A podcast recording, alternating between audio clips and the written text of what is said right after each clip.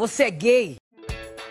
Gay, gay, gay, gay. Os homossexuais, gay? São gay. É gay, sou um gay, gay, gay, muito gay, gay, gay só pra te fazer gay. Que ele é gay. Gay, mas relacionamento gay. Purpurina! Gay, quase uma moça. Gay, gay. Você é gay? Gay. Gay, gay, muito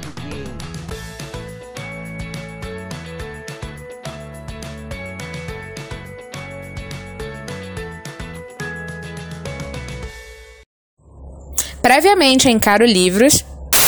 E a história gira em torno de um personagem que chama Amaro, que é um negro fugido da escravidão. Ele fugiu e começou a servir na marinha. Qual é a proposta do naturalismo? É que a literatura ela seja um instrumento de denúncia social. Que ele trabalhou nisso, né? Como se a homossexualidade fosse um desvio moral e tal, mas ele ainda trouxe uma abordagem interessante, embora, claro, enviesada pela moralidade. Fique agora com a parte 2. Oi, eu sou a Carol Jack. E eu sou a Carol Will. E você está no Caro Livros, do podcast que lê mundos a fundo. Aqui no nosso podcast, a gente não vai apenas resenhar livros, a gente vai ler a realidade com a ajuda deles.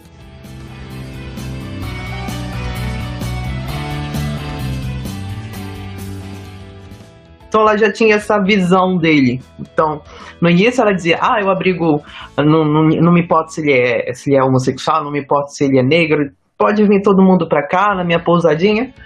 Mas aí depois mostra que não é isso, não é assim que ela pensa. Ela só, que ela só se importava se pagasse, ela deixava ficar lá. Mas, fora isso, então ela julga assim. Aí acabou a relação. Tchau, não quero saber. Aí eu fiquei, Gente, e tipo, no início mostrava assim, ele ia narrando, né, o amor que existia entre o Amaro e o Aleixo, ia tratando aquilo como se fossem irmãos, muito amigos, sabe? Um estimava muito o outro e tal. E também evaporou assim, pá, pá. E tipo, é como se fosse do nada, sabe? Aquela facada que a gente não espera.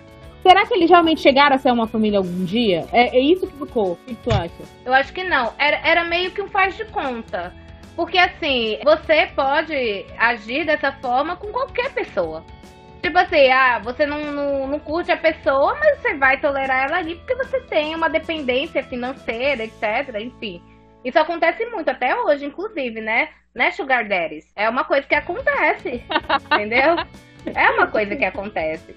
Só que aí é, não tem um, um vínculo real, um vínculo afetivo real, que você se importe de fato com a pessoa.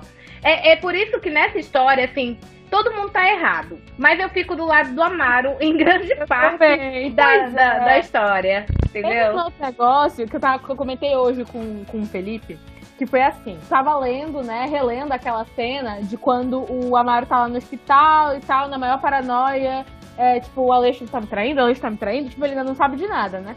E ele tava me traindo, ele não veio aqui atrás de mim, porque ele deve estar com outro e tal. E aí eu falei assim, nossa, será que é um mau sinal isso? Porque o Amaro, ele é tido como, ele é pintado como um personagem descontrolado, né?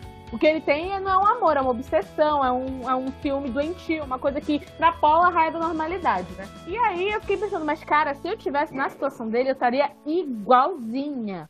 Eu estaria assim nesse nível de, de raiva e de agonia dele. E aí eu pensei, cara, todo mundo chama ele de maluco, de descontrolado. Mas ele tá errado? Não. Ele acertou na mosca. Ele tava sendo traído. E aí eu falei pro Felipe, será que eu sou maluca também? Porque eu estaria, tipo, igual a ele. É um mau sinal eu estar me identificando tanto com esse personagem. Porque, tipo, eu ia estar com esse nível de ciúme também. Aí eu até falei pra ele, pro Felipe, a única diferença é que eu não eu cortaria tua garganta, porque eu não quero ir pra prisão. Já tenho cela individual? Já tenho, mas eu não quero ir. Então, é, eu, falei assim, mas os tapa tu ia levar. Quando a gente pegasse lá com a, com a outra. Os tapa tu ia levar. Eu cortar tua garganta, eu não vou. E aí eu fiquei pensando, tipo, será que ele é pintado de descontrolado? Eu sei que, eu sei que me parece que a intenção do autor foi justamente discutir essa coisa do crime passional, que, né, já tinha acontecido, já acontece infelizmente desde que mundo é mundo e já foi também trabalhado em outras obras, né? O amor, entre aspas, não é amor, que leva você a, matar o outro. Eu sei que essa era, é, era a maneira que ele queria, era o que ele estava se propondo a discutir. Porém, eu acho que talvez para pessoas que não tenham tanta informação ou pessoas que tenham a mente um pouco mais fechada, ler essa parte vai ser reforçar um estereótipo. Porque existe essa coisa que as pessoas acham que os homossexuais eles são descontrolados, que todas as relações são promíscuas, que não existe São obsessivos. Isso, obsessivos e que sempre vão estar envolvidos em coisas ruins, em alguma forma de crime, né? O homossexual está atrelado a, a alguma forma de crime. E aí eu fiquei pensando que, de fato, isso acaba, isso sim eu acho que acaba sendo reforçado. De maneira não intencional, porque o, a, a história, o momento histórico era outro. E tanto que no próprio livro ele cita, né? A dona Carolina, quando tá com medo lá de ser morta pelo Amaro, ela cita outros crimes passionais que aconteceram, né? Um cara que matou a amante, etc, né? Foram todos, a prostituta que era amante dele e tal. Só que aí a gente fica pensando, é, do- como a gente sabe que o naturalismo, o objetivo dele é desnudar essa parte ruim do ser humano, talvez ele quisesse, ou, das duas uma, ou ele estava querendo dizer que os homossexuais também podem ser assim, né, cometer esse tipo de crime, assim como nos relacionamentos heterossexuais acontece, ou ele estava querendo fazer um link direto entre o amor homossexual sempre ser fadado a isso. Aí eu já não sei qual que é a intenção, mas isso daí sim de fato me incomodou quando eu tava lendo. Eu odiei o final. Eu odiei, odiei, odiei, odiei. Porque assim, é, como tu falou, né? O naturalismo ele quer desnudar essa parte feia do ser humano e ele se pauta nessa daquele darwinismo social, né?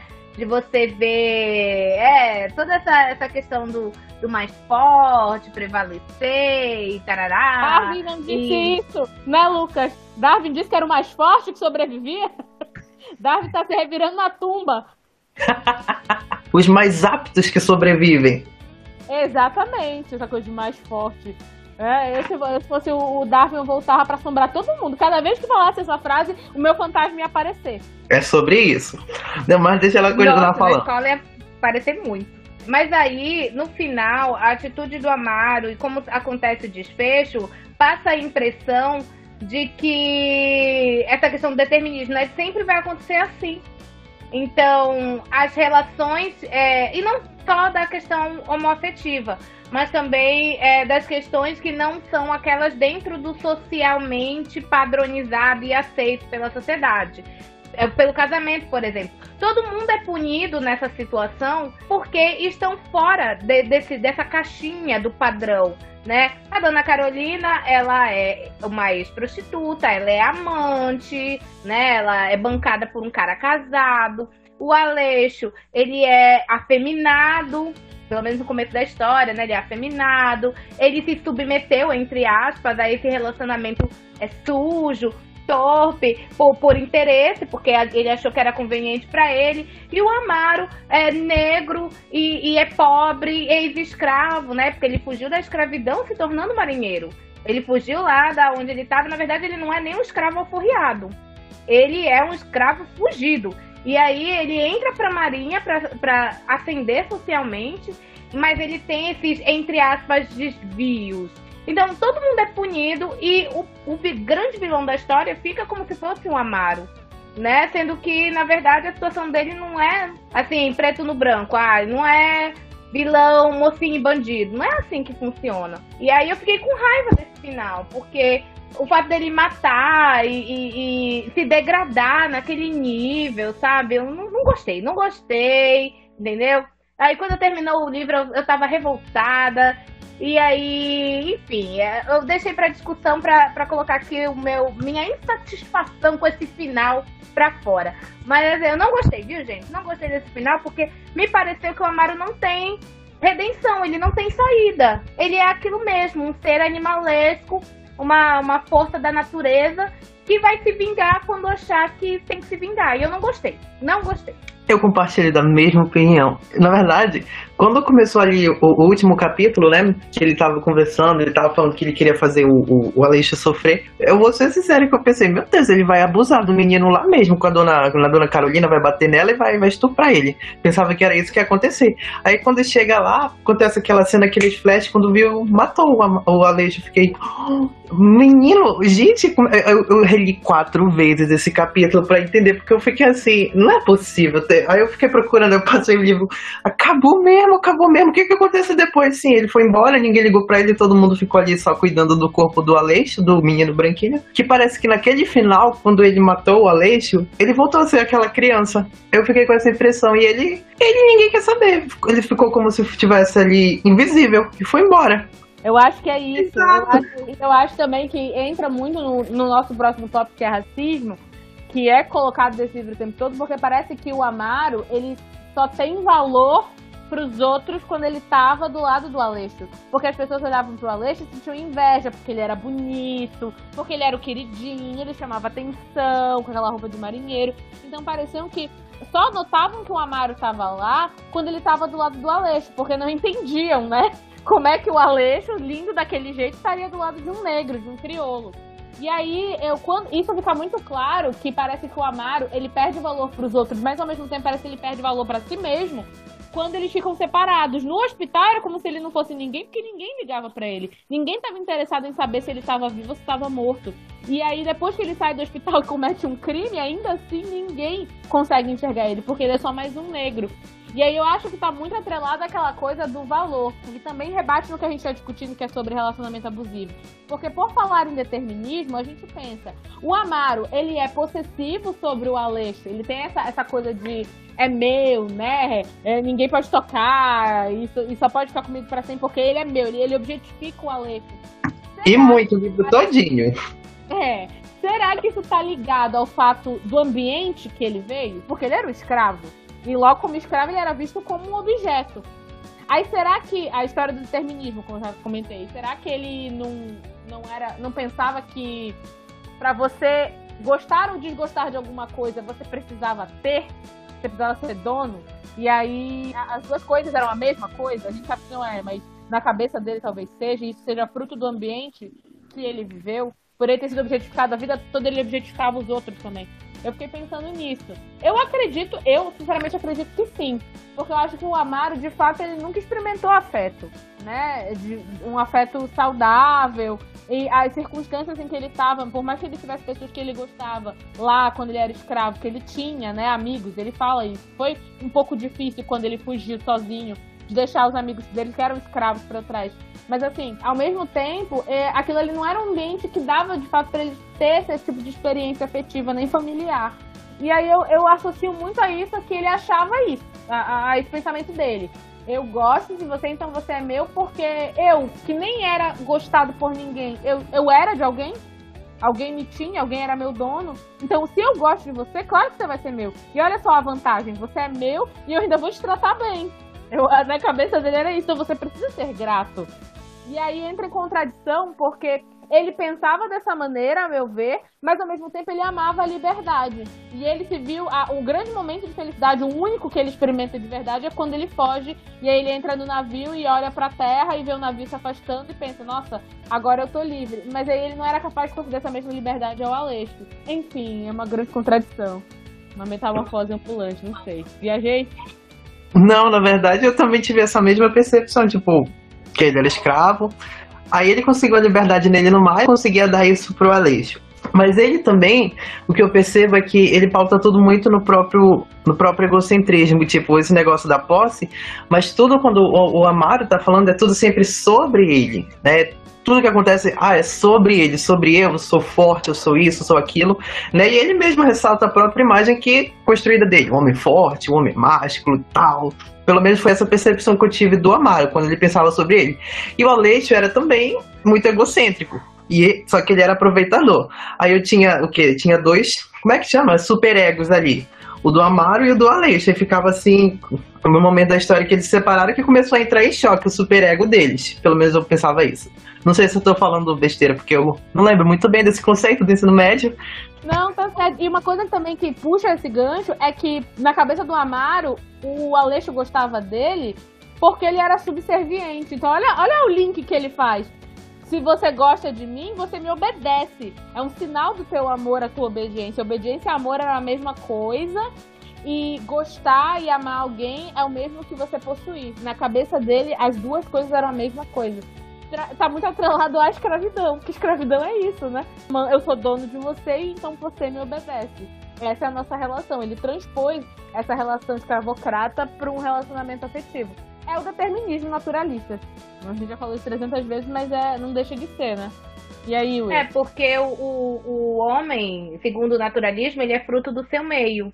Então ele vai refletir tudo aquilo que permeia ele e a, a, parte mais triste é que ele não vai sair dali, né? Porque o determinismo é justamente isso, é, é esse ciclo sem fim. Então o Amaro ele ele é a síntese aí desse pensamento naturalista, né? Ele não, não sai do meio dele, ele fica ali naquele ciclo o tempo todo e ele é fruto do meio dele e ele vai reagir conforme aquilo que ele teve contato né? Essa questão da escravidão é muito forte no Amaro por ele ser negro. Mas se a gente extrapolar um pouquinho essa esfera, a gente vai ver que na verdade os relacionamentos eles são assim nessa época, né? Porque as mulheres elas eram objetificadas, elas estavam acima dos escravos, dos negros, estavam as mulheres, mas ainda assim elas não eram consideradas como seres independentes. Então, nos relacionamentos héteros sexuais da época, as mulheres elas não, não, elas eram propriedade do marido. Elas tinham que fazer tudo que o marido é, mandava e elas tinham que ser subservientes, como o Amaro cobrava o Aleixo que fosse, já que o Aleixo, em teoria, entre aspas, era a mulher da relação. Então a gente tem essas duas coisas aí martelando na cabeça do Amaro, né? Ah, o fato dele ter sido escravo, ter sido propriedade e pensar que as relações elas precisam se estabelecer dessa forma e o machismo, porque o machismo ele pauta que os relacionamentos eles não são entre pessoas iguais, é um que manda e outro que obedece, um que, que provém, né, que coloca a, a, o, a comida na mesa, digamos assim, e o outro que tem que estar tá ali para fazer tudo que aquele que, que, que manda e obedecer. Enfim, Entendeu, né? Deu pra entender. Deu pra entender. E o racismo, gente, nesse livro. Vamos começar falando do título. O que, que vocês acham? O bom crioulo. Porque eu me nego a chamar o Amaro de bom crioulo, que era o apelido dele. Eu quero chamar ele de Amaro porque esse é o nome dele. Eu acho isso muito racista. O que, que vocês acham? Qual foi a intenção desse título? Completamente racista. não é meio racista, não. Tô em total de acordo. Tipo, a todo momento ele fala que ele era um ex-escravo, né? negro, mas ele fazia tudo direitinho, tudo bonitinho, era esforçado no trabalho. Então era um bom crioulo, né? Eles tinham essa visão. Então, mesmo ele estando ali como igual no navio e tal, por ele ser negro, tinha essa visão. Né? Eles usavam um termo que a gente considera racista, pejorativo e afins. É, é bem isso, né? Tipo assim, ah, ele era um crioulo, mas olha, ele era bom. Que fora da casinha você, Eu, né? Trabalha muito bem. A daí da galera. É um crioulo, mas é bom, não? Gente, isso é um acontecimento. Mas aí vocês acham que realmente o cara botou esse nome porque o cara era racista? Mas é claro que isso é conjectura, né? Ou vocês acham que ele tava ironizando? Tipo, é pra dar de novo, fazer aí um, um tapa na cara da, das pessoas, da hipocrisia. É o bom crioulo, mas ele termina matando. Então, tem, tem essa dicotomia, né? E, rapaz, eu não pensei nisso ainda. Me dá aqui um minuto. Deixa que a Will fala primeiro.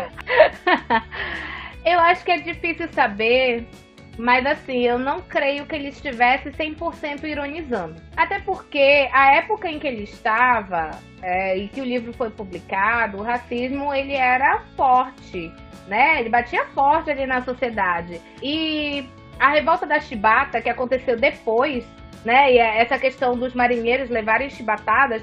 Quais eram os marinheiros que levavam chibatadas, né?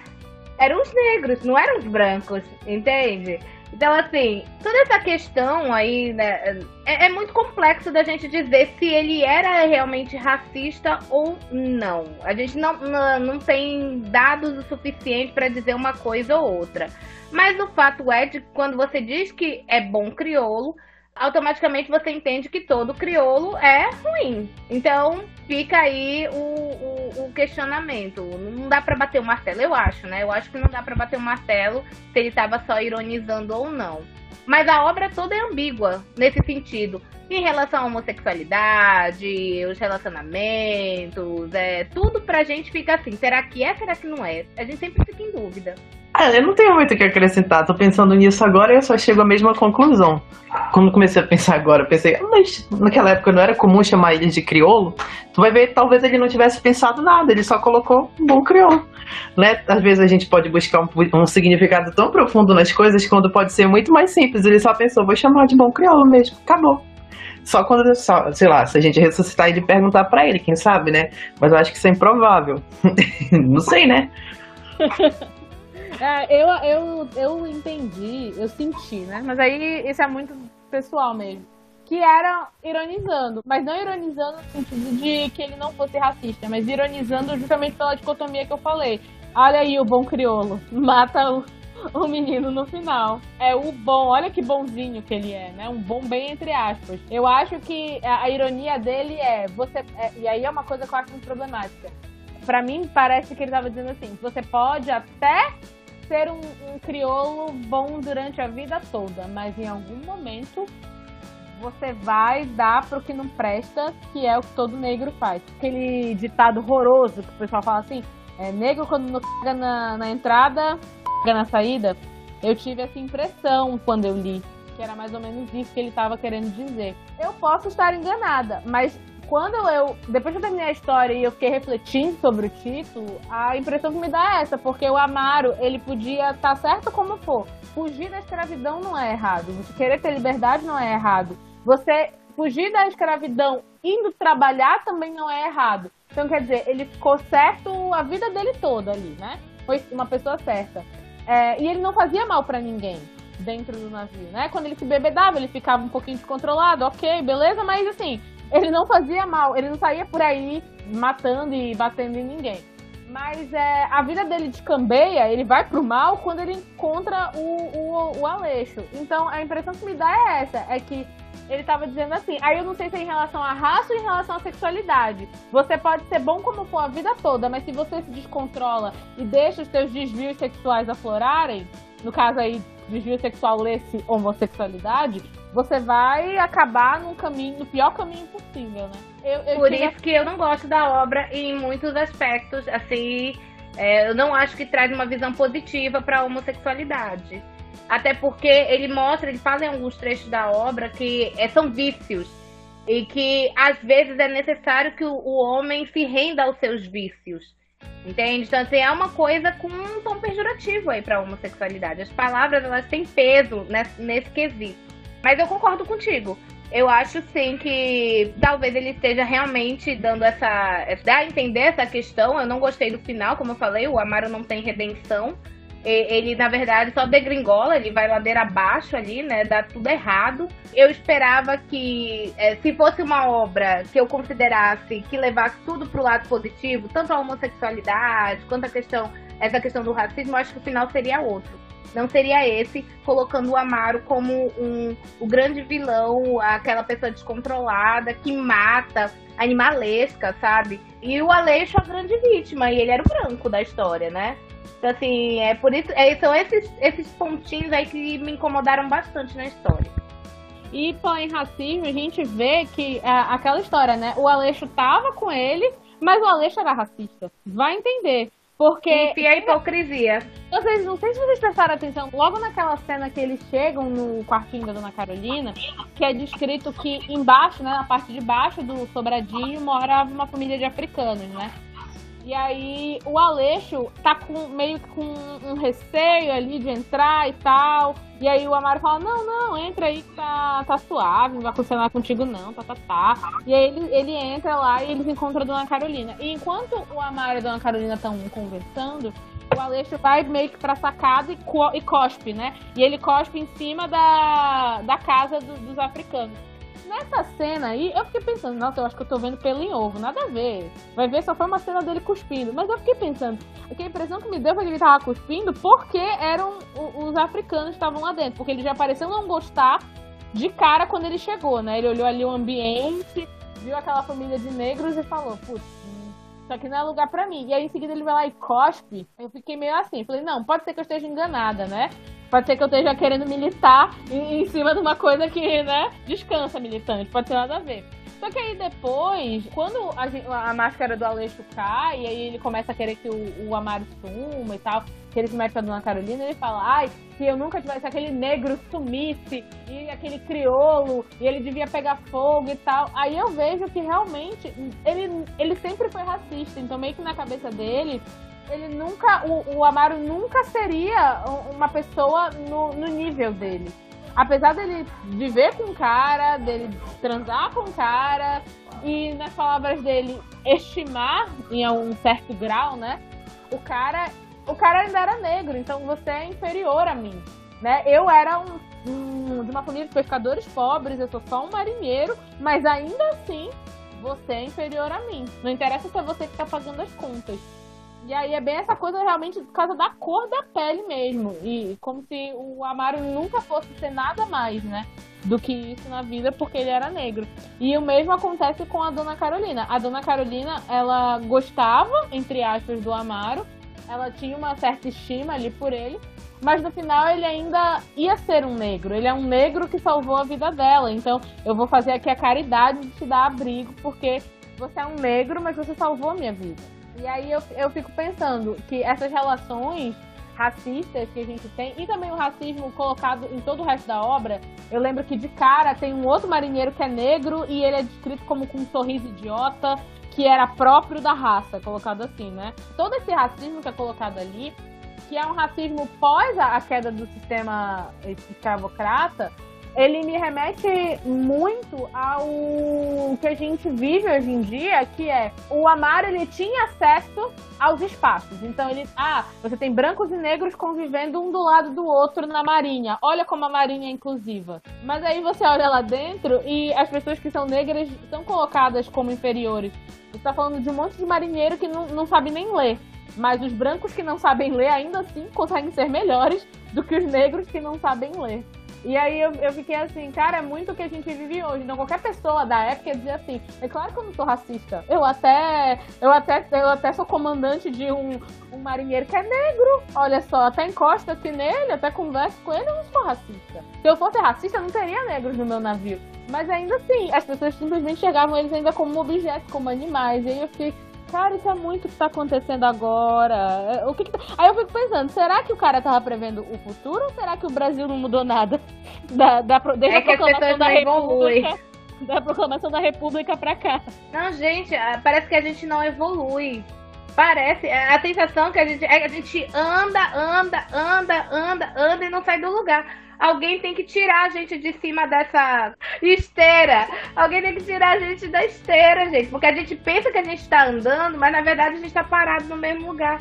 Só muda, assim, algumas coisas, né? Mu- Muda o aparato tecnológico, mas assim, o pensamento das pessoas parece que não evolui. A gente parou no tempo. E aí o pessoal fala de retorno da Idade Média, eu falo que retorno, parece que a gente nunca saiu. Não tá retornando pra uma coisa se você nunca saiu dela. Entende? É muito difícil conviver assim, é muito difícil, gente. Aí, falando sobre essa cena do cuspe, eu, eu não olhei com ela com esses olhos, talvez porque eu tenha passado muito rápido por ela, mas eu, quando eles estavam nessa cena, eu pensei, ah, o, Ama, o, o é só, tipo, ah, um garoto que tá entediado porque o Amaro tá ali combatendo um papo com a dona Carolina e ele não tá incluso no assunto, ah, vou me distrair, aqui- distrair aqui com qualquer outra coisa. Eu tinha pe- pensado assim, né? Não tinha prestado atenção, não sei se é porque eu passei muito rápido na leitura e acabei não me ligando. Mas em todos os outros momentos que, que a Jack falou, aí eu prestei atenção nesse, é, no que, como eles estavam se referindo justamente aos negros, né? Ah, porque eles são uma raça inferior, isso e aquilo. Eu fiquei tipo, sabe? Isso me deu um que, afinal, ele quer escancarar uma realidade, esse autor, ele, ou ele tem uma postura racista, o que é que ele tá fazendo? Eu acho que quando ele escreveu esse livro, é um livro bem curtinho, né? Ele, ele talvez não tenha pensado na quantidade de interpretações que ele podia gerar com aquele livro. Não sei. Ele só pensou em se prender demais às características da escola literária que ele fazia parte, algo assim. É isso. E a gente vê que esses estereótipos de raça, eles, eles são. Eles perpassam geração, né? Porque até hoje a população negra no Brasil é vista como preguiçosa, sendo que eles são a força trabalhadora do, do país, né? Então a gente tá é, com essas pessoas que estão ali na base, suando, trabalhando de segunda a segunda. E aí fica dizendo que é preguiçoso. Sabe? Mim, aí os escravos. Uma pessoa que era que foi, um povo que foi escravizado de preguiçoso. Escravizado, quer dizer que eles trabalhavam em condições inumanas, mas eles é que são os preguiçosos. Agora, quem ficava com a bunda sentado o dia todo escoteando os outros para trabalharem para você, não é preguiçoso. Mas é, é justamente isso, é, essa, essa inversão, né? Mas eles faziam isso para quê? Para justificar a crueldade, né? Ai, deixa eu justificar aqui o porquê que eu tô chicoteando, o porquê que eu tô exigindo o máximo. Não é porque eu sou um filho da p que, que tô aqui é, é, me valendo do trabalho alheio sem pagar um centavo para essas pessoas. Não, é porque eles são preguiçosos. Eu tenho que forçar eles a trabalhar, porque senão eles vão viver aí na maciota. E esse é o mesmo pensamento até hoje que as pessoas têm dos indígenas, que eles estão lá nas reservas sem fazer nada. Gente, só a questão racial, mas isso também, já jogando para um outro lado, é o que se pensa da classe trabalhadora. Olha que ironia. Acham que a classe trabalhadora é preguiçosa. Então os empresários dizem assim: eu movo o país, esse, eu pago o teu salário. Aí, quando teve aquele caso daquelas enfermeiras que protestaram na frente do Planalto, né? Que aí aqueles empresários chegaram e falaram, elas eram enfermeiras de, do SUS, né? Então são servidoras públicas. E aí aqueles empresários assim: ah, eu é que pago o teu salário sou eu que faço, é os empresários que movem esse país, que geram emprego e que geram renda. Aí quer dizer, a pessoa que tem o trabalho de abrir a empresa e registrar o CNPJ é a trabalhadora. O cara que ele paga um salário de puta, que acorda 5 horas da manhã e trabalha das 7 da, da manhã até as 7 da noite, se ralando para ganhar miséria, é preguiçoso. E você, que, que só manda, é trabalhador. Ainda tem aquela expressão que usam muito, já voltando pro racismo. Ah, tu fizeste trabalho de preto. Sim, ah, eu vou. Eu, eu tenho ódio. Sim, gente, eu, não sei. É, é, parece que o futuro do Brasil. O Brasil não tem futuro mais, não, viu? Se a gente for parar pra pensar nisso, parece que a gente tá do mesmo jeito. É, é a pois é, não muda. Sair daqui é, é difícil. Era pra gente fazer um debate feliz, agora a gente vai sair daqui em depressão. Ah, não, eu, eu, vamos todos para a terapia. Sei da vida. E aí, ainda focando aí nessa, nessa história do, do racismo, né, dentro da obra. Quando a gente tem o, o Amaro indo morar lá com a dona Carolina, indo trabalhar junto com a Leite e voltando depois, eu não sei se vocês é, tiveram a mesma impressão que eu, mas não parece que eles estavam escondendo o relacionamento deles, apesar de eles morarem juntos? Porque tinha um burburinho entre eles dois, né, dentro do navio, mas depois que eles voltaram pra terra, é, eles meio que não, não era uma coisa assumida, né, só a dona Carolina que sabia. E aí eu fiquei pensando, não era assumido porque eles eram homossexuais? Ou não era assumido porque o Amar era negro? Por que eu fiquei pensando isso? Porque não tinha aquele outro cara, aquele estado, que é um comandante lá, que o Amaro não ia muito com a cara dele, que também tinha um burburinho em cima dele, dele ser homossexual, dele não gostar de mulher e tudo, né? Mas que ninguém também sabia se era verdade.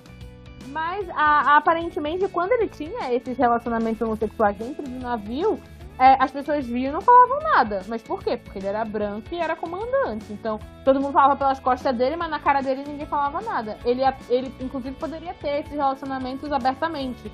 Que ninguém, ainda assim, ninguém falaria nada. E aí eu fiquei pensando, será que esse escondido não era nem a questão deles serem homossexuais? Esconder é necessário porque o Amaro não teria o status social necessário para se proteger do que vinha em torno disso? Apesar dele, dele intimidar, não sei.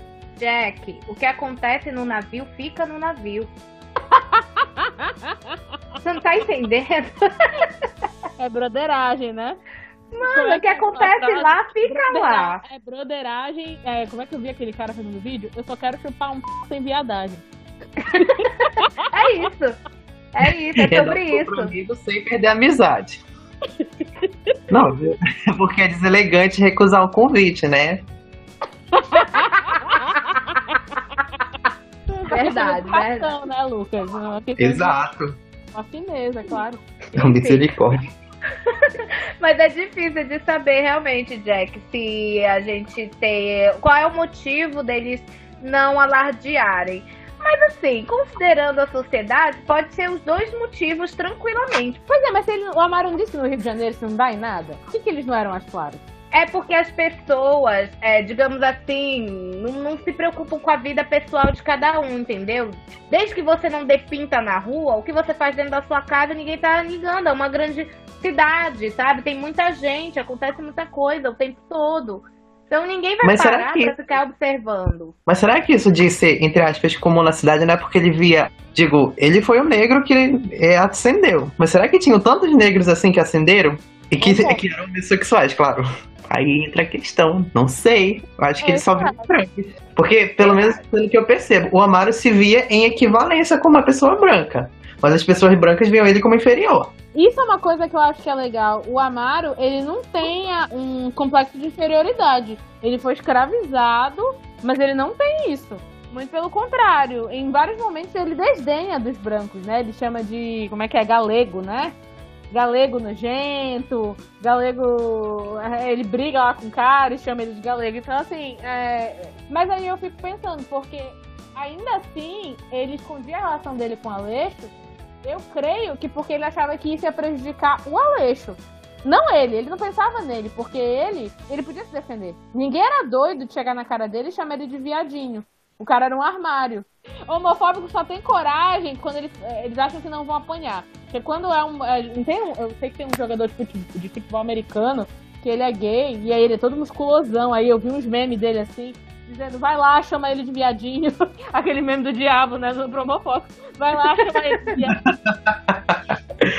então, assim, o Amaro, ninguém ia se meter com ele. Mas eu acho que ele meio que é, não, ele procurava deixar aquilo ali escondido porque ele achava que isso de alguma maneira ia atrapalhar o Aleixo. Ou talvez ele achava que isso ia fazer com que os homens abrissem o olho e, e vissem o Aleixo como, sei lá, uma poten um potencial parceiro. Não sei, mas a impressão que me dá era que tinha a, o viés de estar escondendo era por conta da diferença da cor da pele dos dois, porque chamava mais atenção. Nem tanta o fato deles serem dois homens. É, esse livro é tão incerto que eu acho que sempre que eu tô viajando nas minhas interpretações. Eu acho que ele é muito curto. Ele não dá tantos detalhes assim pra gente poder dizer, sabe? Ele não é minucioso. Tanto é que, assim, basicamente só tem três personagens na história.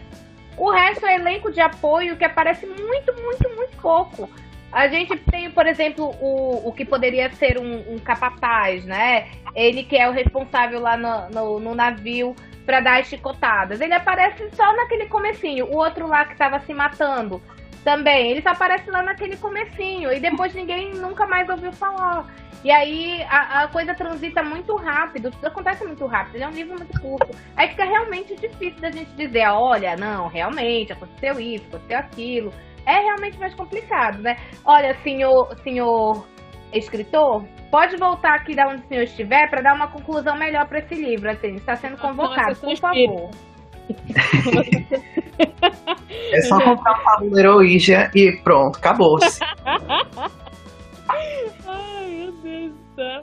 E aí, vamos pro. Acho que é o nosso último tópico já, Will? Já. Que é a sexualidade. Vamos falar desse, dessa polêmica agora. Sexualidade nesse livro. Como que vocês acham que essa sexualidade naturalista está sendo colocada aí nessa obra? Eu vou ser a última da minha opinião aqui. Caramba, olha, deixa eu pensar um pouquinho, porque eu tenho tanta coisa. Deixa eu organizar a cabeça, deixa a, a Will falar primeiro. eu vou falar, mas assim, só pra entender, essa sexualidade, tu tá falando de modo geral, né? Sim, de modo geral, não a homossexualidade especificamente. Bom, tudo que acontece nessa história é visto como sujo. Independentemente de, que, de quem esteja se relacionando ou não, passa uma ideia de que é uma coisa assim. É aquela história pecaminosa, né? Ai, gente, isso é tão clichê, tão, tão batido, mas assim, ai, porque ah, ah, por exemplo, a masturbação é uma coisa, um pecado ali. O cara foi chicoteado porque ele se masturbou. Mas por quê? Porque a semente da vida estava sendo desperdiçada. Isso é uma coisa é extremamente. A semente é minha, eu faço o que eu quiser. Mas, mano, isso é uma coisa tão, sabe? Parece assim que a gente só, só existe na vida para reproduzir. Se você não reproduz, então você tá vivendo errado sabe? E é uma coisa assim tão.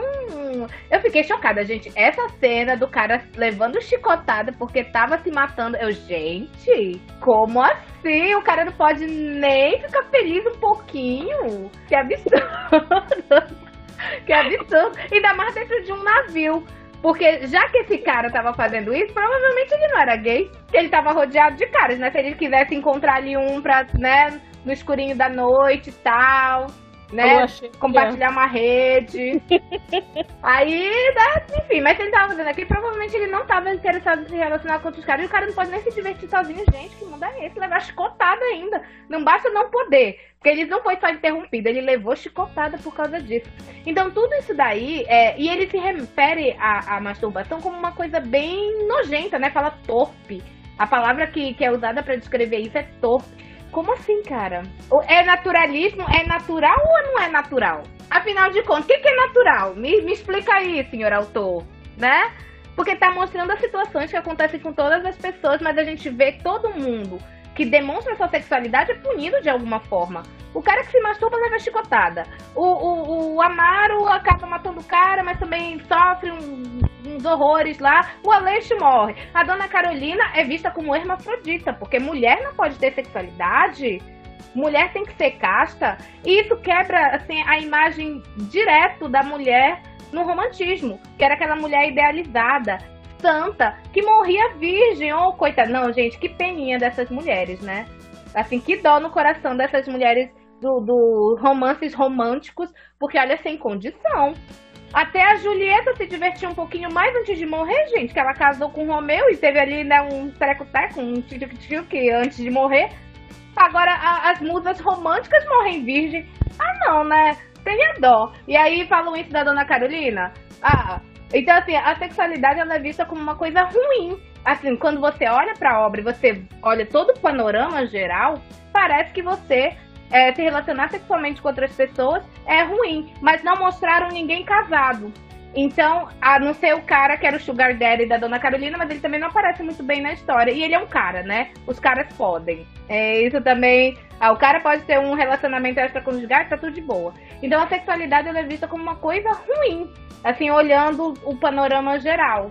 Então é uma coisa que faz parte da nossa. de nós sermos seres humanos, mas ao mesmo tempo é uma coisa animalesca. É uma, é uma mensagem realmente dúbia, né?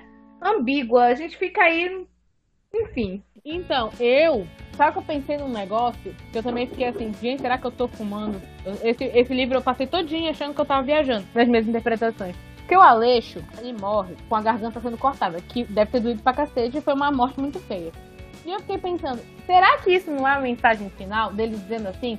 É nisso que dá você ser promíscuo? Porque para mim parece que era isso. Parece que ele tava mostrando, como tu falou, a sexualidade como uma coisa é, errada, né? E que ela era. E que uma hora ou outra você ia ser punido. Se você usa essa sexualidade dessa maneira, como o Aleixo usou, ficando com um homem, depois ficando com uma mulher, você vai estar tá pecando, né? E aí quem pecar vai pagar. quem pecar vai morrer, é aquela música daquela mulher. Então, tipo, pra mim, eu fiquei pensando, será que a, o, o Aleixo ter morrido com esse requinte de, de, de, crueldade, né? Como ele foi morto, não é a mensagem dizendo assim, olha, você é, pecou porque você teve relações sexuais com um homem, com uma mulher. O homem era um homem, então tá errado só por aí. A mulher era uma prostituta, então você foi promíscuo. Então, essa tua promiscuidade vai acabar nisso aqui, ó. Isso para mim ficou muito forte. Então, parece que o Aleixo, para mim, ele não morreu como uma redenção. Ele morreu como uma punição para mostrar a, a, lição moral, entendeu? O bom crioulo paga o pato dele por ele ter essa sede animalesca sexual demais, que é perder o amor dele. Isso é a punição dele né? E ele ainda se torna um, um criminoso no final. E a dona Carolina, ela exatamente não paga, se a gente for pensar nisso, né? Porque a relação dela com a Leite não era exatamente afetiva, era, era bem mais corpórea, porém, a sina dela, a, a punição que ela vai pagar é que daqui para frente ela vai ficar velha, mais velha ainda, ela não terá outra chance como essa de ter um amante jovem que poderia sustentar ela e vai morrer na miséria. A punição dela por si só já é essa, entendeu? Ela tá perdendo a beleza dela que era o ganha-pão dela e ela não vai mais poder nem aproveitar a vida sexual dela. Então, é, é, parece assim que todo mundo aí que tinha essa sexualidade desviada, fora do propósito, né? Fora do casamento, sem ser utilizada para reprodução, teve uma punição, entre aspas, divina. Eu fiquei com essa, com essa, com essa impressão, assim, entendeu? Que a sexualidade mal usada, ela vai te levar. Você vai ser punido por ela, pela vida. Uma hora ou outra isso vai ser cobrado de ti. Você vai sofrer, mas vai ser feliz por isso. Sim! O importante é dar uma asinha, pelo menos. Pois é, a, a, percepção que eu tive foi muito similar de vocês, mas assim, eu, o que eu percebi assim foi é, os personagens que ele trabalhou, nossos três principais, Aleixo, a, a Dona Carolina e o Amaro, eles não tinham assim exatamente um senso ético, uma moralidade. Afinal, eles são, né, considerados, exceto o Aleixo, que ele era um trambiqueiro, mas ele era um branco. Começa aí. Já a dona Carolina era o que? Era uma ex-prostituta. E o Amaro era, era, era negro. Então eles seriam, entre aspas, à margem, né? Entre aspas, não. Bem à margem mesmo. E aí eles não tinham aquele senso ético, não tinham, assim, uma moralidade em cima deles. Então para eles era bem natural exprimir mesmo o seu senso animalístico, sexual, seus instintos e tudo mais. Só que aí entra nessa questão que é o externo, a moralidade externa recaindo sobre eles. Então, é como se no momento que eles estão consumando seus atos promíscuos, safadinhos, quentes e libidinosos, não houvesse consequências nem nada. Mas posteriormente, os próprios desvios morais, vou chamar assim, né? Que um é, é possessivo, a outra a outra é a maior falsa, pelo amor de Deus, né? A dona Carolina, a maior falsa né? Toda foguenta, que é o menino só pra ela. E o outro é trambiqueiro, é, é interesseiro. Então é como se o desvio moral fosse influenciar justamente uma consequência, né? Fosse influenciar nisso de eles exprimirem demais a esse senso sexual deles pelo fato deles estarem na margem. Eu penso algo assim, mas eu falar isso é basicamente o que a Will já falou e o que a Jack já falou, só que falando com outras palavras. Mas é a percepção que eu tenho. Acho que bom que a gente convergiu. Porque a impressão que dá quando a gente lê um crioulo, como tudo é muito ambíguo, você não sabe exatamente o que o autor queria, você não sabe se você está pensando, é, é só vozes da sua cabeça mesmo, ou se aquilo está sendo baseado no que o texto está dizendo, porque eu demorei muito para chegar nessa conclusão da punição em consequência de você ser promíscuo. Entre aspas. Eu, eu fiquei pensando, de início eu pensei, não, mataram o Aleixo porque o Aleixo tinha que sair de pobre vítima. Eu pensei isso, né? Não, ele tem que sair de vítima de um crime passional e tal. Só que aí eu depois eu fiquei pensando, cara, o Aleixo dos três, se a gente for olhar, ele é o mais, sexualmente falando, desviado, porque a dona Carolina é heterossexual, ela é, é assim, ela tem muita libido, mas ela é heterossexual. O Amaro, ele tem muita libido, mas ele é, ele é homossexual, mas o Aleixo é bissexual, aparentemente, né? Ele é bissexual. Então, essa coisa de que é, a bissexualidade ela é um tabu até hoje dentro da própria comunidade, né? LGBT. Você é a pessoa que não se decide, ou você é a pessoa. É, a, todo mundo acha assim, a mulher bissexual ela vai gostar de fazer suruba. Se tem essa, essa, esse pensamento, né? Ela vai topar fazer suruba, homenagem a Troar com outra, entendeu? Porque, ah, mas ela gosta dos dois. Então eu acho que talvez esteja ligado a isso, entendeu? Eu não sei se eu tô fazendo uma ligação nada a ver. Mas porque os outros dois, eles tinham muito bem decidido, entre aspas, qual era o sexo biológico que atraía eles. O Aleixo tá, ficou com os dois. Então é como se o pecado dele fosse maior ainda. E aí é por isso que ele, ele acabou sendo morto da maneira que ele foi. E aí eu acho que entra muito nessa, nessa discussão de que a bissexualidade, ela, dentro, a, a comunidade LGBT, de modo geral, é, se tem esse estigma de que é promíscua. Mas os bissexuais, eles sofrem muito mais com isso. Porque o fato de você se atrair pelo, por vários gêneros, ou enfim, as pessoas acham que por isso você vai estar com as pessoas ao mesmo tempo. Então você vai topar tudo que vier, né? O que passar na tua frente, você tá, você tá dizendo sim. Caiu na rede é peixe. Exato. E aí, então, por exemplo, tem essa ideia de que o bissexual ele vai trair mais. Porque, ah, eu vou ficar contigo, tu é bissexual, tu vai olhar pra. É, tu tá comigo, eu sou mulher, mas tu, tá, tu vai olhar pra um homem que vai me trair. Tipo, uma coisa não tem nada a ver com a outra, né? A gente sabe, mas as pessoas têm essa ideia de que a bissexualidade ela envolve você ficar com uma pessoa de cada gênero ao mesmo tempo. E eu acho que. Por que isso... chora homem branco cis, né? Por que chora? né? Nem trai, nem trai, imagina. O que vocês acham? A minha percepção nesse sentido já foi diferente, sabe? Porque, assim, o Aleixo com o Amaro, eu via que era tudo convenção. Eu não via o, o autor discorrer como se ele tivesse sentido realmente algum prazer estar com o Amaro. O Amaro sentia isso, era muito bem claro, mas o Aleixo não. O Aleixo ele sentia realmente prazer, que era muito é, descarado, muito bem marcado com a dona Carolina. Então, na minha percepção, o Aleixo ele é tipo heterossexual, só que ele não se importava de ter aquela relação com o Amaro porque ele se beneficiava. E aí, como ele mesmo diz, o próprio Aleixo diz, como ele se acostumou de ter aquilo com o Amaro, que. Como é que ele falou? Ele tinha falado algo sobre ter tipo corrompido ele e ele se acostumou, então ele já não se importava mais e podia usar aquilo como uma ferramenta, mas não que ele gostasse, e sim que fosse só um artifício que ele podia usar. Então, para mim, a punição né, da morte veio pelo fato dele ser um interesseiro, interesseiro descarado sem vergonha e escroto. Mas, ó, tu se lembra de uma parte quando a dona Carolina dá o, a notícia de que o Amaro mandou um bilhete? Lembra que ele ficou meio, meio balançado, eu fiquei em dúvida também. Não, nessa hora foi que eu fiquei assim, porque ele descreve que ele sentiu ali uma melancolia no peito dele. Afinal de contas, o Amaro ainda se lembrava dele. Então eu fiquei meio assim, parece que. Porque a dona Carolina também falava pra ele, nem lembrava mais dele, quem ele era. E aí ele saber que o Amaro ainda se importava com ele, fez ele ficar balançado. Eu acho que se fosse por esse lado que tu falou, assim, de ah, tudo bem, a gente sabe que ele é um interesseiro, mas tipo assim, eu não, eu, em momento nenhum eu senti prazer nenhum nessa, nessa relação que a gente teve. Eu acho que ele não teria sentido isso no, no peito dele na hora, entendeu? E quando a primeira relação sexual deles é o, o próprio Aleixo convida o Amaro. Ele vira, né? Claro que o Amaro tava ali meio que, né, botando uma pressão ali contra a parede, mas tem uma hora que ele vira, né, pro, pro Amaro e, e fala assim: vem logo. E aí eles consumam um ato. Então, eu tive a impressão, às vezes também já é conjectura, de que ele tinha. Não era o ideal. Não era o ideal para ele, claro. Não era o que botava ele numa posição de poder. Porque para mim o negócio do Aleixo não era dar ou receber.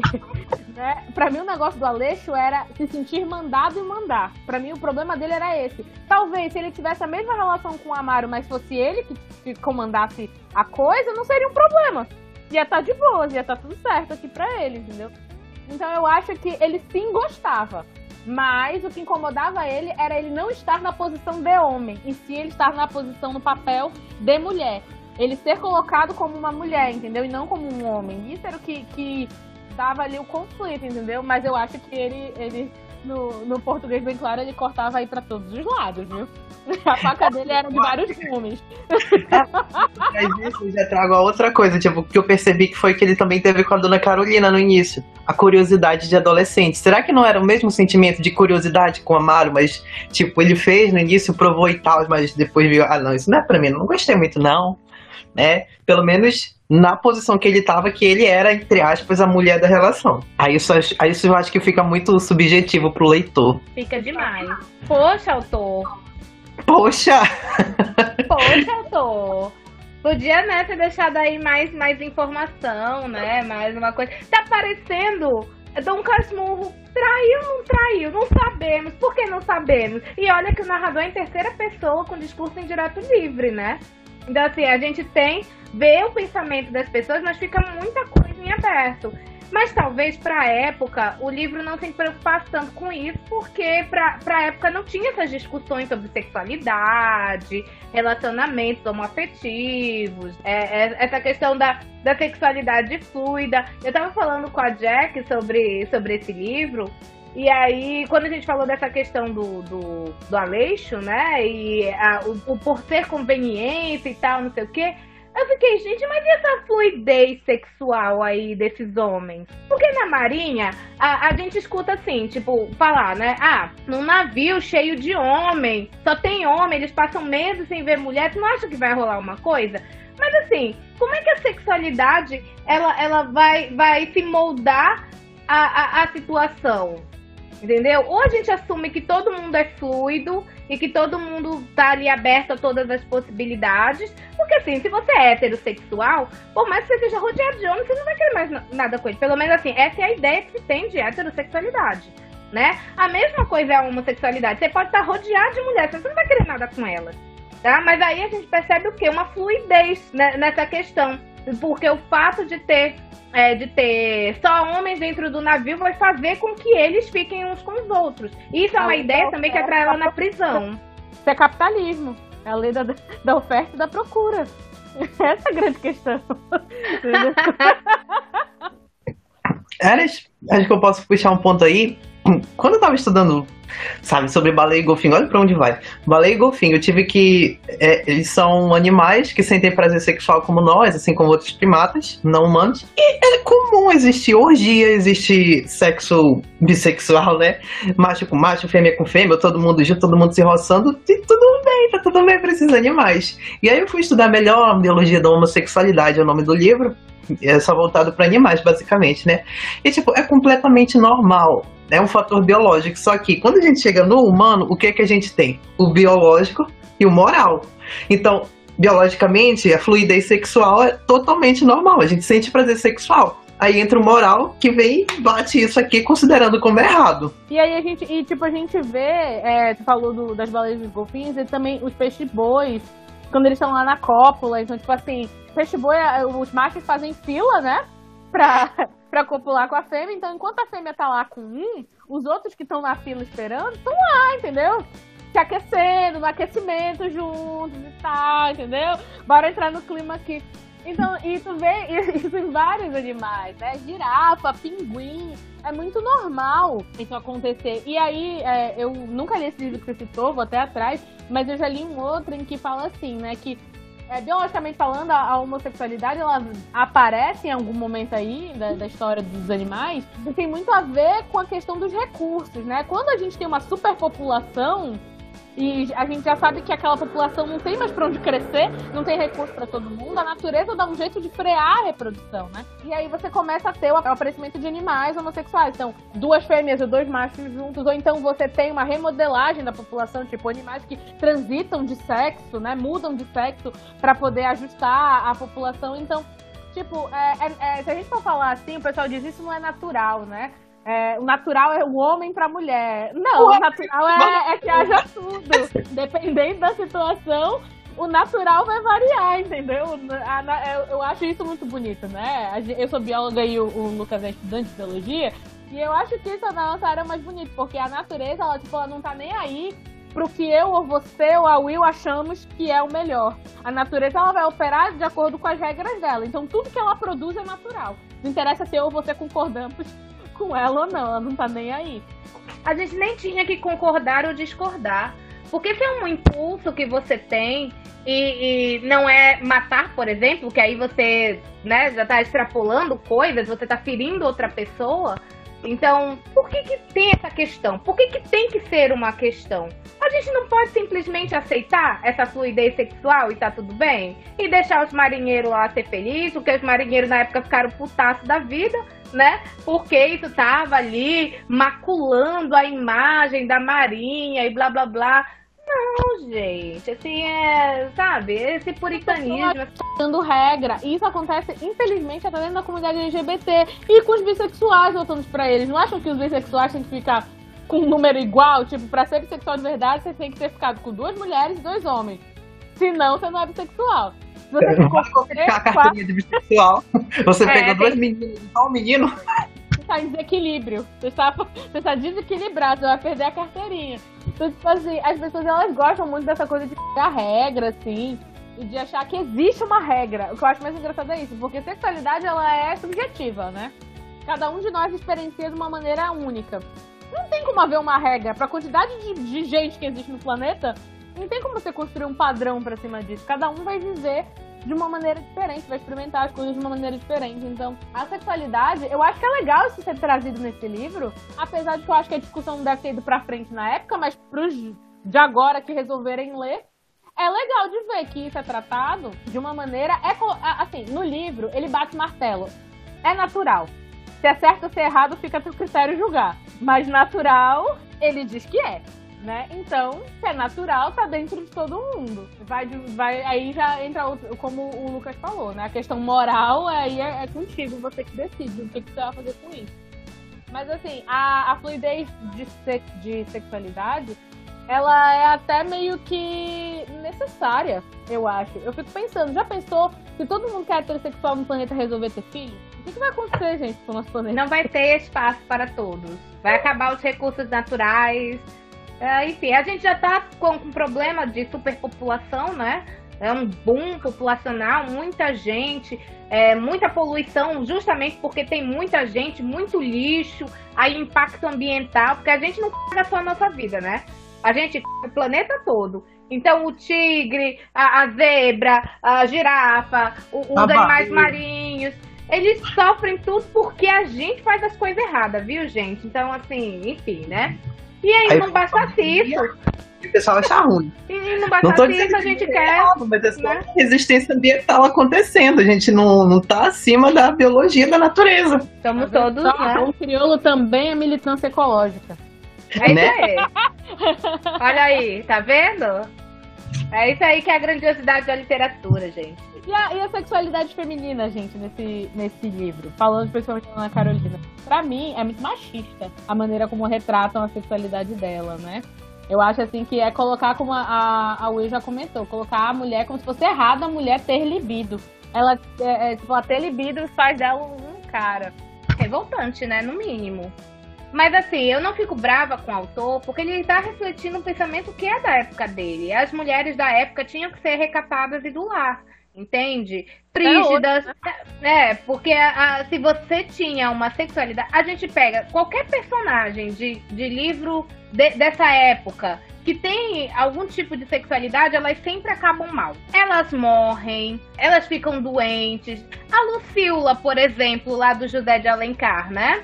A Lucila do José de Alencar, que é uma prostituta, na história ela começa a história como prostituta, se apaixona pelo Fernando, que é o, que é o narrador da história. E aí a, a redenção dela é não se relacionar com mais ninguém, mas mesmo assim, mesmo ela tendo, entre aspas, tentado se redimir, é, tirando essa sexualidade dela, ela morre de tuberculose, tá? Então ela é punida, não só, é, é, tipo assim, mesmo ela se arrependendo, isso não foi o suficiente. Ela morreu, sabe? E, e quando as mulheres elas é, colocam é, esse cetro do poder na mão delas, da liberdade sexual e tal, não sei o quê, o que, que acontece com elas? Elas são julgadas, elas sofrem sanções da sociedade e não tem outro destino para elas a não ser se tornarem prostitutas. Então, assim, é como se só existissem essas duas possibilidades para mulheres na sociedade: ou você é esposa ou você é prostituta. Se você quer um pouquinho de liberdade sexual, você não pode ser esposa, sabe? O cara pode, mas a mulher não. Então vem o esquerdomacho dizer assim: ah, você não é uma pessoa que, que é a favor da liberdade sexual feminina, então você tem que dar o cu. Ó, oh, então você tem que participar de uma, de uma suruba aqui comigo pra você provar que você é empoderada sexualmente. Então os caras também entendem assim: se a mulher, ela diz assim, eu sou a favor da liberdade sexual, eles entendem isso como um convite. O que passa por aquela discussão de que o os homens, eles não acreditam na autonomia feminina, não de verdade. Eles acham que tudo que a mulher faz é um convite para eles. Nada é voltado para ela mesma. A roupa dela é um convite, é, o jeito que ela anda é um convite. E até o fato dela dizer abertamente que gosta de sexo é um convite. O fato dela gostar de sexo não quer dizer que ela quer fazer sexo com você significa que ela gosta de fazer sexo com as pessoas que ela escolhe fazer. Então, é, eu acho que essa coisa de você marginalizar a sexualidade feminina perpassa muito também por essa invisibilização da autonomia.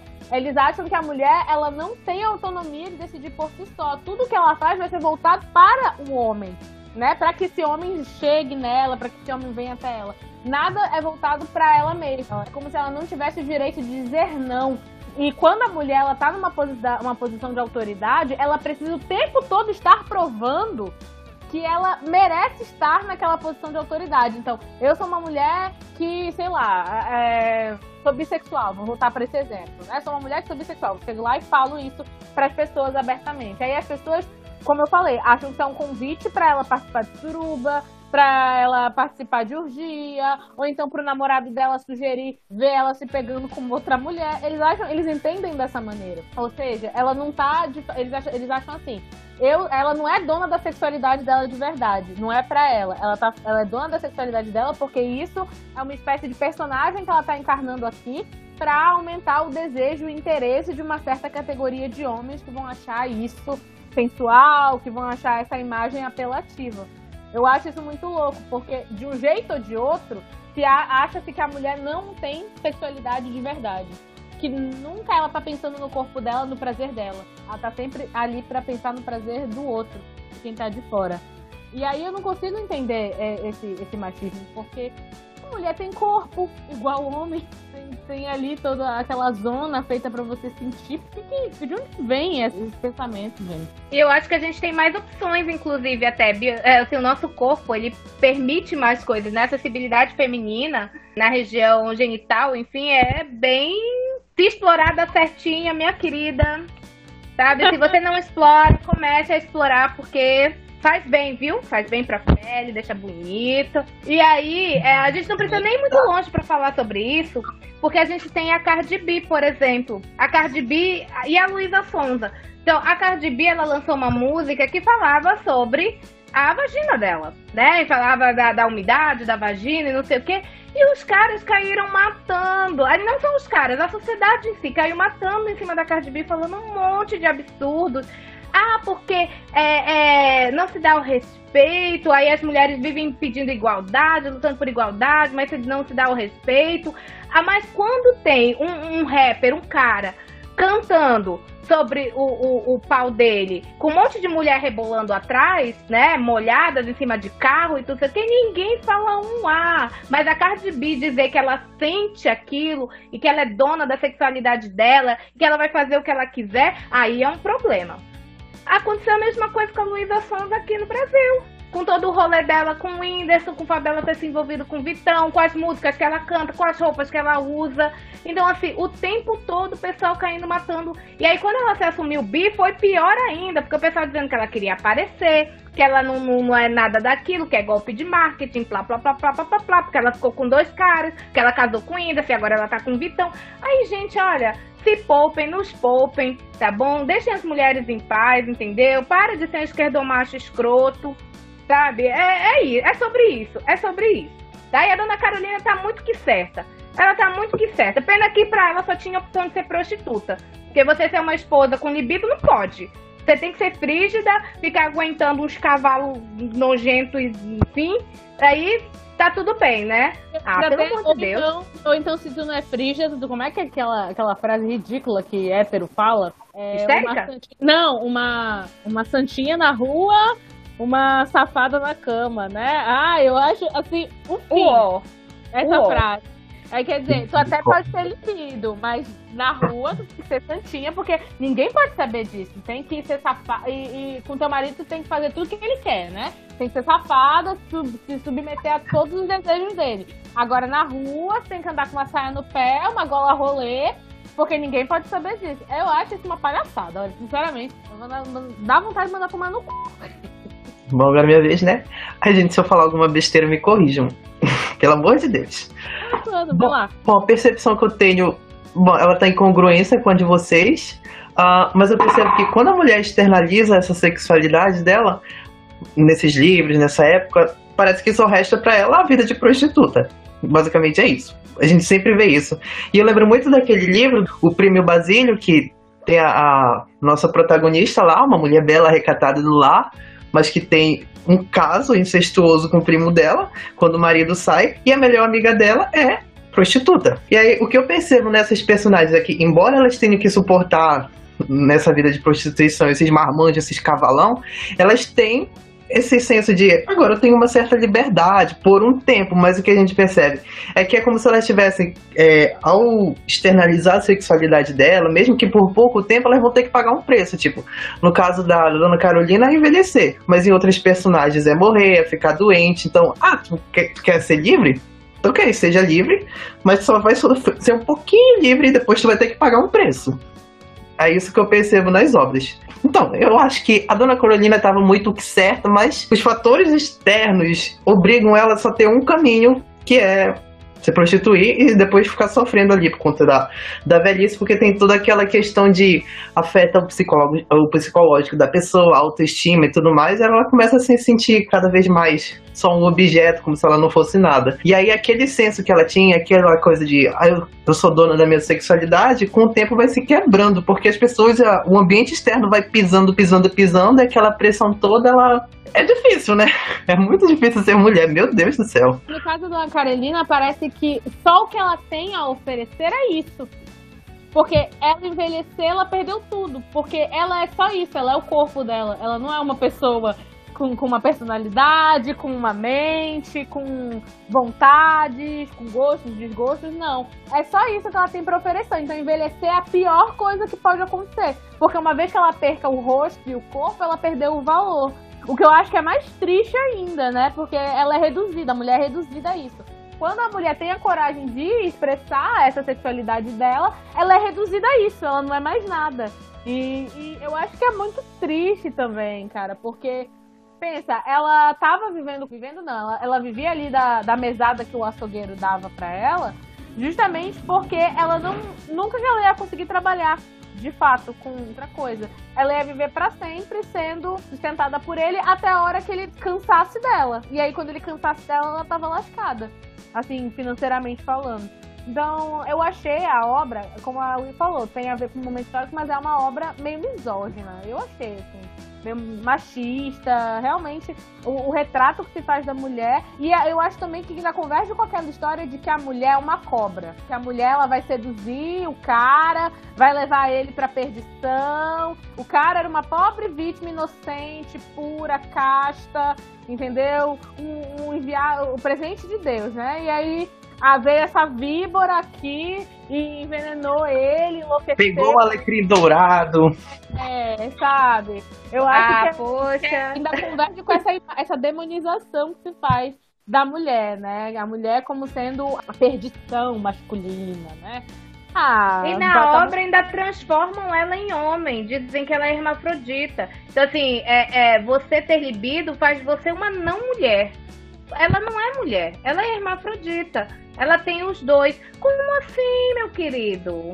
Não dá, não dá, entendeu? A mulher tem sim libido, a mulher tem sim desejo, e ela tem todo o direito de, de né, usufruir de tudo que a natureza nos deu. Né? Não tem nada disso, não. Mas às vezes a gente vê ah, isso até hoje, quando a, a, a menina, né, mocinha, criança, é, tá brincando de alguma coisa, tá brincando de bola, por exemplo. Ai, mas não pode, porque é coisa de menino.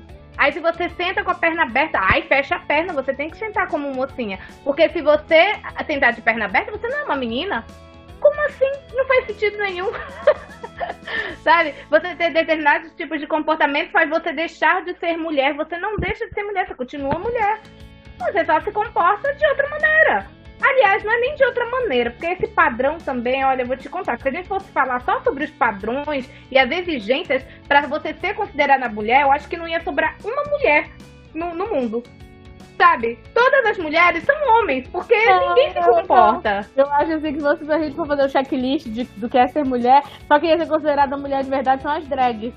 Porque é assim, a mulher tem que estar tá com a unha sempre feita, tem que estar tá sempre maquiada, tem que estar tá sempre perfumada, tem que estar com depilação em dia. E não sei o que, não sei o que. Gente, as drags, as drags são assim, entendeu? Elas é que iam sobrar, porque a mulher cis, nenhuma, tá todo mundo reprovado. Ah, e as drags não se montam o tempo todo, não vai sobrar ninguém, Jack. As drags também não ficam o tempo todo montadas, né? É, elas têm a vida delas no período não. Gente, não ia sobrar ninguém, tá? Ia ter todo mundo homem. Aí quem sabe, todo mundo sendo homem, para com a frescura. Porque já que o mundo é do, dos homens, né? Esse mundo machista que a gente tem, então aí, sendo todo mundo homem, tá tudo certo. A partir de hoje ninguém é mais mulher, viu, gente? Todo mundo é homem. Pronto, acabou. e agora vamos finalizar a nossa discussão com a, a pergunta tchan, tchan, tchan, babadeira que a gente sempre, quase sempre faz aqui. Que aí todo mundo aqui vai ter que bater o martelo e dizer assim: tem alguém certo nessa história, mas não tem que dizer sim ou não e por quê. Puta merda.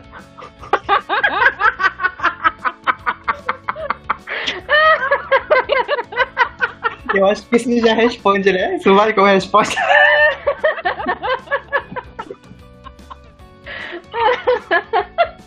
e agora? E agora? Convidados na frente. Convidado, concordo. Vai aí, Então, né? ok, vamos. Eu acho que. Gente, meu Deus, eu acho que não. Eu acho que eu vou pelo viés que não tem ninguém que esteja certo. Também não consigo dizer que eles estejam errados, só que eles foram moldados daquela forma. Quer dizer, o Alexandre foi verdadeiro. Ele tá totalmente errado, que vá pro inferno, pro raio que o parta. Mas a dona Carolina e o Amaro, eles foram construídos daquela forma, né? Toda essa questão dela expressar a sexualidade forçou ela a ter aquele estilo de vida da mesma forma que o Amaro. O Aleixo não, o Aleixo foi um cuzão do início ao fim. Então, eu acho que é, o Amaro e a Dona Carolina, eles não foram certos, mas também não estavam errados. Eles estavam condizentes ao que eles foram construídos. O Aleixo estava completamente errado e foi um cuzão. Pronto. Mas tudo bem, não, não querendo acabar com a tua festa, mas porque lá, na- lá no início a gente falou do Aleixo ser aliciado. Se ele foi aliciado, ele tava errado? Porra.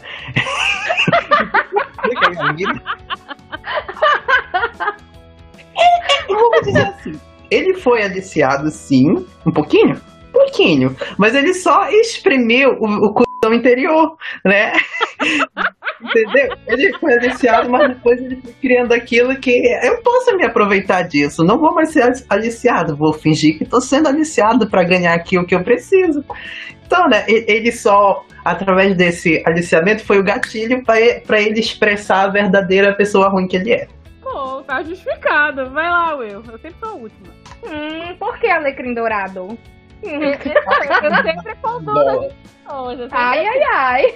Olha, se tem alguém correto nessa história, não, não tem. É uma obra naturalista, então, tipo assim, não tem como ter gente correta, né? Tudo, tudo é moralmente à margem. Não, não tem como ter certo. Mas assim, é, tem níveis aí, tem camadas, né? Vamos dar uma de Shrek com as cebolas. Tem camadas aí. Nesses erros aí, né? Enfim todo mundo tem o seu calcanhar de Aquiles nessa história, né? O Amaro, o fato dele ter sido um ex-escravo e toda a, vida difícil que ele teve, né? Não tem como não pensar sobre isso. O Aleixo, pela pouca experiência dele, pelo fato dele ter sido aliciado. Isso não quer. Uma pessoa que, que foi aliciada não significa que ela tem um bom caráter, né? O caráter ele é construído ao longo do, do tempo. Então, assim, é, ele foi aliciado. ele sofreu, mas a gente não pode dizer que ele é uma pessoa maravilhosa, porque ele não é. Ele não leva em consideração o sentimento dos outros, ele passa por cima dos outros para conseguir o que ele quer.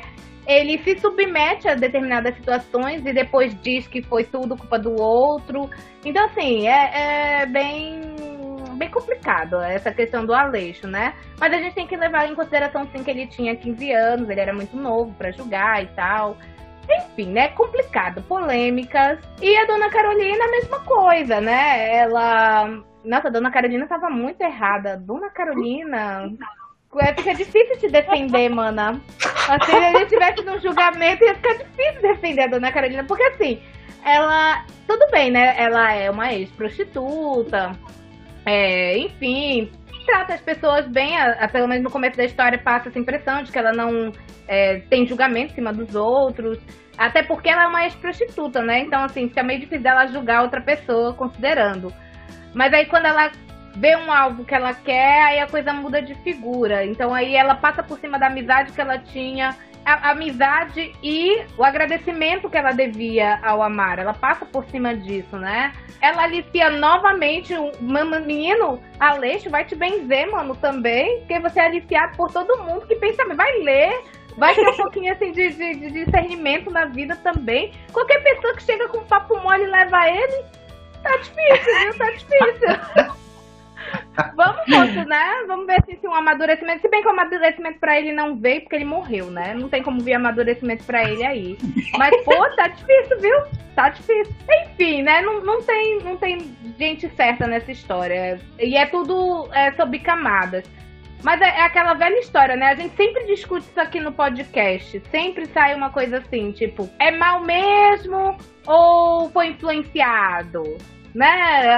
Até que ponto foi influenciado, até que ponto foi mal? Merece redenção, não merece redenção? São questões polêmicas, né, minha gente? Mas assim, vamos, vamos tentar não fazer o errado? Já começa daí, aí vai ficar né, melhor, mais fácil pra gente julgar e tal. Mas nessa história realmente não tem como ter ninguém certo. Eu acho que nem- eu antigamente eu pensava que tinha um menos errado, mas agora olhando assim o panorama geral, eu acho que nem o menos errado não tem não. Melou, melou. Ai, gente, eu discordo de vocês. Será que eu Vai tô lá, errada? vai lá, o Decri Dourado vai falar. Será que eu tô errada? Eu fiquei pensando. Porque, assim, na minha opinião, o Amaro tá certo e os outros dois estão errados. Mas aí vocês vão pensar assim, ah, mas é porque ele tá tomando partido do protagonista. Mas não é exatamente isso, é porque assim, eu vejo dos três o Amaro como a pessoa que não tinha alternativa nenhuma do meio dele. Porque ele nasceu num ambiente extremamente desestruturado. Ele não. Nada que é considerado normal na vida de uma pessoa, ele teve, porque ele era escravo. Então, servidão e possessividade são as únicas coisas que ele conheceu na vida inteira. Então, pra mim, eu passo esse pano pra ele. Ele tá errado na maneira como ele vive, mas porque é, foi assim que foi ensinado para ele, desde o momento que ele nasceu. E à medida que ele, mesmo depois dele ter fugido da escravidão, a vida dele não mudou, porque ele ainda era negro. Então ele, ele carregava esses estigmas com ele para sempre. Mas as razões é, que ele teve para ter raiva do Aleixo, para ter raiva da Dona Carolina, estão certas. A maneira como ele executou as coisas estão erradas, mas ele tá certo. E para mim, o Aleixo e a Dona Carolina estão errados, porque o Aleixo é, eu levo em consideração que ele foi aliciado. Isso para mim é uma coisa importante de a gente pontuar. É, isso influencia muito nas decisões que ele toma. Porém, o Aleixo poderia, é, em, algum, em algum dado momento da história, quando ele tá livre da garra do Amaro, e ele poderia não ter dito não para Dona Carolina e se livrar daquela situação ruim que ele tava. Até porque ele sabia, ele tinha uma noção, diferentemente do Amaro, o que era afeto e o que não era. Porque o Aleixo teve uma família né? Ele era de uma família de pescadores, ele era pobre, mas ele teve uma família, o que significa que provavelmente ele teve um pai, ele teve uma mãe, ele teve uma casa, ele entendia como funcionavam a, as relações afetivas, entre aspas, normais, que, que não são regidas por sentimentos ruins e amor e ódio ali. Então, ele teve esse momento em que ele podia simplesmente aproveitar que o Amaro não estava mais indo, pegar as coisas deles e ir embora. E se livrar daquela situação. E ele não fez isso ele quis continuar tirando proveito de outra situação e foi aliciado de novo e culminou no que aconteceu. Então, eu levo em consideração ele ter sido aliciado, mas para mim ele estava errado. Ele estava errado pelo que vocês já colocaram, né? O que o, Lucas falou, ele era um cuzão. Ele tinha um negócio ruim dentro dele, querendo ou não, né? Ele tinha um leve desvio de caráter. E a Dona Carolina não tem como defender ela. Ela é a única mulher da história, mas ela tá errada em todos os níveis. Ela tá errada porque ela é, traiu a confiança do Amaro, que era uma pessoa que ela já conhecia muito antes do Aleixo, que ele já tinha uma história de amizade. Ela tá errada porque ela aliciou um menino, né, um garotinho. Ela tá errada porque ela, além de ter aliciado o menino, ela ainda ficava colocando lenha de que o Amaro era ruim, de que o Amaro não prestava, de que o Amaro já tinha esquecido ele. Então ela tava assim manipulando também o Aleixo. Ela tá errada em, em, vários níveis. Ela tava errada porque ela tava com um homem casado. Tudo bem que ela não tinha outra alternativa. Mas ela tava com um homem casado e o Aleixo. Se fosse uma questão de sobrevivência, ela podia só ter ficado com o açougueiro. Enfim, ela tá errada em vários níveis. Ela tá errada por passar por cima dos outros para conseguir, para saciar os desejos momentâneos dela. Porque eram momentâneos. Em algum momento, por mais que o Aleixo, na minha opinião, ficasse vivo, eles não iam muito longe. Porque ela ia cansar. Porque é, durem, as pessoas que são movidas a paixões, elas ficam ali enquanto é novidade. Enquanto ainda tem coisas para descobrir. A partir do momento que está tudo descoberto, perde o encanto. É assim que funciona a, a paixão. E ser assim para ela e pro Aleixo também. O Aleixo não ia ficar com ela para sempre como ele tinha falado. Acha mesmo que ele ia desperdiçar aquele rosto lindo, maravilhoso, pra ficar com uma velha? Ficar comida acabada? Porque ela, em um ou dois anos, ela ia estar tá assim. Então, assim, os dois estavam errados e eu passo pano sim pro Amaro, tá bem passado, entendeu? Não quero saber que vem dizer que, que ele não merece, porque ele merecia coisa melhor. E aí? Ah, eu concordo. Tadinho do Amaro. Não, pois é, porque a questão, assim, a pergunta era quem estava certo. Mas se a gente for analisar, assim, a história, o Amaro tem os deslizes dele, né? Ele tem os deslizes. Lógico que é, em relação à história pregressa dele, né? Mas isso sempre bate naquela questão que a gente sempre discute aqui. Até que ponto, né, uma coisa ou outra. E a gente fica sempre no ar, porque é difícil da gente dizer, é difícil da gente julgar é, outras pessoas, assim, o sentimento de outras pessoas, o que cada um tem de vivência, né? A gente, a gente não, tem muito como, como chegar a um, a um veredito, porque a gente não lê pensamento, não tem como mudar a história, enfim. Agora sim, eu fico muito triste pelo Amaro tanto pela história pregressa dele quanto com o final da história. Eu esperava muito mais pra ele. Assim, sinceramente falando, né? Eu esperava que. Porque eu me afeiçoei ao Amaro, sabe? Eu, eu acho que é, ele é cativante, ele é, merecia mais. Eu acho que ele merecia justiça. Vamos levantar a hashtag Justice for Amaro. pra mim, Porque... fica pau passando pano. Ai, ai, esse Amaro. Eu tava assim, sabe? Gente, Porque assim... violência violência. Ai, ai, esse Amaro. É isso. Pois é, porque é, é, é difícil, né? É ruim. Eu não queria que, que ele tivesse virado um assassino, sabe? Eu esperava, assim, sem que ele tivesse dado uma sova no Aleixo, tudo bem. Eu acho que eu até ia gostar, inclusive, né? Que ele tivesse deixado aquele rostinho branquinho cheio de hematoma. Ia ser muito legal. Sim. Mas assim, ele virou um assassino, eu não gostei desse final. Gente, eu tô revoltada com esse final. Não, não, não me desce, entendeu? Não me desce. Me- mesmo considerando o contexto da obra, que é do naturalismo, eu não aceito. Não aceito. Vou fazer minha FIC, entendeu? Vou mudar esse final, tá? E no meu final, o Amaro não é, não é assassino. No Eu não final, gosto desse final. por um enfermeiro bonitão, então. Olha, era uma boa, né? Já pensou lá naquele hospital? Hospital, é isso. Gente, sabe, sabe aquele personagem que foi lá visitar ele? Qual era o nome? Herculano? Eu juro que eu chipei rapidamente eles dois. O Herculano tá melhor de aparência, tá mais forte. É isso, tá Olha. bonito. Então, já va- vamos mudar esse final agora, né? Vamos, vamos reconstruir isso daí porque não foi legal, não foi legal mesmo. E agora o Aleixo ele tinha que se lascar. Mas eu não digo morrer, porque morrer. Morrer acabou, né? Acabou a graça, não pode. Eu acho que ele tinha assim, que aprender com a vida, levar um tabefe da vida, literais, algumas vezes, que é pra ele aprender, entendeu? Pra ele evoluir. Porque, nossa, ser aliciado duas vezes em sequência, difícil, hein? Difícil pra esse menino. Onde é que ele tava? Que bolha era essa? Olha, eu julgando uma vítima, né? Oh, meu Deus do céu, não Pois é. posso julgar a vítima. Mesmo a É verdade. Mesmo a sendo uma Mesmo é. A gente não pode julgar, a- ou condenar a vítima, né? Porque a culpa é sempre do abusador, nunca é da vítima. Mas assim, o Aleixo, ele tinha aquele desvio de caráter, né? Não dá pra gente também tapar os olhos pra isso, né? Ele tinha aí um, um negócio esquisito nele que ia dar ruim. Não sei, fica aí a pensar, tá? Ué, não pode condenar o Aleixo, mas a gente tá defendendo o Amaro, gente. Que isso? Que contradição é essa?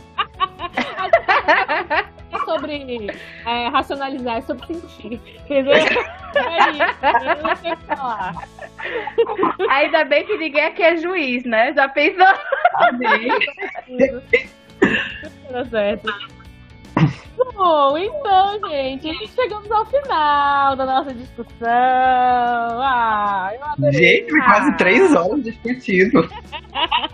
Mano, é- aqui é sempre assim. Aqui é sempre assim. A gente se programa pra ser uma coisa rápida. A gente sempre se ilude, né, Jack? A gente É. pensa, não, dessa vez a gente vai sentar, vai, vai ser objetivo. Mas E aí quando começa. Eu tinha um fio de esperança que ia ser rápido, porque a história é curta. Eu ainda falei, ah, não, não, a gente vai falar pouco. Duas horas acho que vai ser até muito, a gente vai ficar uma hora só Eu falando. também. Porque a história é tão curta, não tem muito, mas é muita coisa que vai vindo ali na cabeça e tal. E é isso, eu espero que o Lucas tenha gostado, né? Que ele volte, porque eu amei ter você aqui, foi muito bom. Eu sei, a gente só tem, assim, a gente só escolhe convidado top, modéstia à parte, né? A gente tem um dedo maravilhoso, viu? Maravilhoso. Todos os convidados aqui. Ai, foi muito bom, foi muito divertido, na verdade. Eu nem vi o tempo passando, ficava aqui olhando já, nossa, passou rápido. Ai, foi muito bom. Então é isso, gente. Um beijo. Até a próxima. Não, não esqueça de nos seguir no Instagram, o arroba Caro Livros Podcast. E não só nos siga, tá? Escute os nossos episódios, parte 1 e parte 2. Três horas de conversa. Com, é, coloquem lá nos comentários, né? Leia os livros que a gente analisa aqui, porque você não vai se arrepender. Se você tá ouvindo só esse episódio e ainda não ouviu os outros, leia os outros livros e acompanhe as nossas discussões, porque você não vai se arrepender. Eu garanto. Marca registrado eu. A gente tem direito de comprar tudo. Pra convidado e pra livro também. Aqui só é coisa boa no podcast. Então tá. Beijo. Beijo, gente. Tchau. Beijo, tchau. Protejam as baleias. Oi, gente, eu sou a Carol Jack e eu tô passando pra lembrar vocês de seguirem a gente no Instagram, arroba Carolivros Podcast. Gay. Gay. Gay. Muito gay.